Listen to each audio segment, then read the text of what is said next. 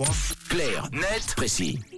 Et effectivement, aux alentours de 7h20, c'est clair net précis avec euh, Tom, un clair net précis euh, trop salé visiblement aujourd'hui. Ah, et un peu comme la Terre, hein, Mathieu, si l'on en croit les travaux de chercheurs dont les conclusions viennent de paraître dans la revue Nature, notre planète serait de plus en plus salée et ce serait en partie de notre faute. Alors nous, on s'en rend pas spécialement compte dans notre quotidien, mais les scientifiques, eux, le remarquent en faisant des études des sols, des eaux et même de l'air. La concentration en sel augmente à mesure que les années passent. C'est tout un cycle des profondeurs de la Terre jusqu'à l'atmosphère qui a été significativement perturbé par les activités humaines, explique l'un des auteurs de l'étude. Un chiffre ultra parlant qui montre bien l'étendue du phénomène. La salinisation causée par l'être humain touche déjà plus de 10 millions de kilomètres carrés des sols dans le monde.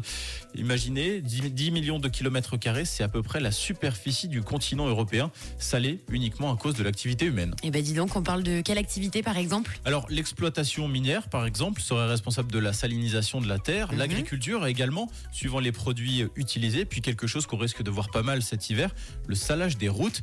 Rien qu'en Suisse, c'est 300 à 350 000 tonnes de sel qui sont déversées chaque année sur les autoroutes et les routes cantonales. Suivant les hivers, si euh, sont rugueux plus ou moins les uns que les autres, ça peut faire jusqu'à 7000 tonnes par jour à l'échelle du pays. Alors imaginez à l'échelle du monde. Ah oui. Et tout ça contribue évidemment à augmenter la concentration de sel dans les sols, les rivières, les lacs et même les airs. Et c'est quoi les conséquences du coup? Alors en fait, les chercheurs tissent pas mal de parallèles entre la Terre et le corps humain. Par exemple, nous, si on a une alimentation trop riche en sodium, on risque d'avoir des soucis de santé comme euh, de l'hypertension artérielle.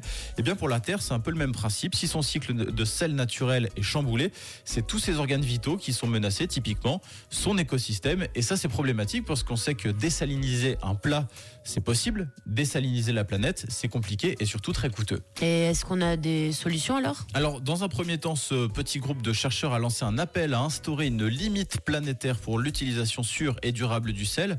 Et pour l'exemple plus concret, il propose de remplacer le sel utilisé pour le salage des routes par du jus de betterave.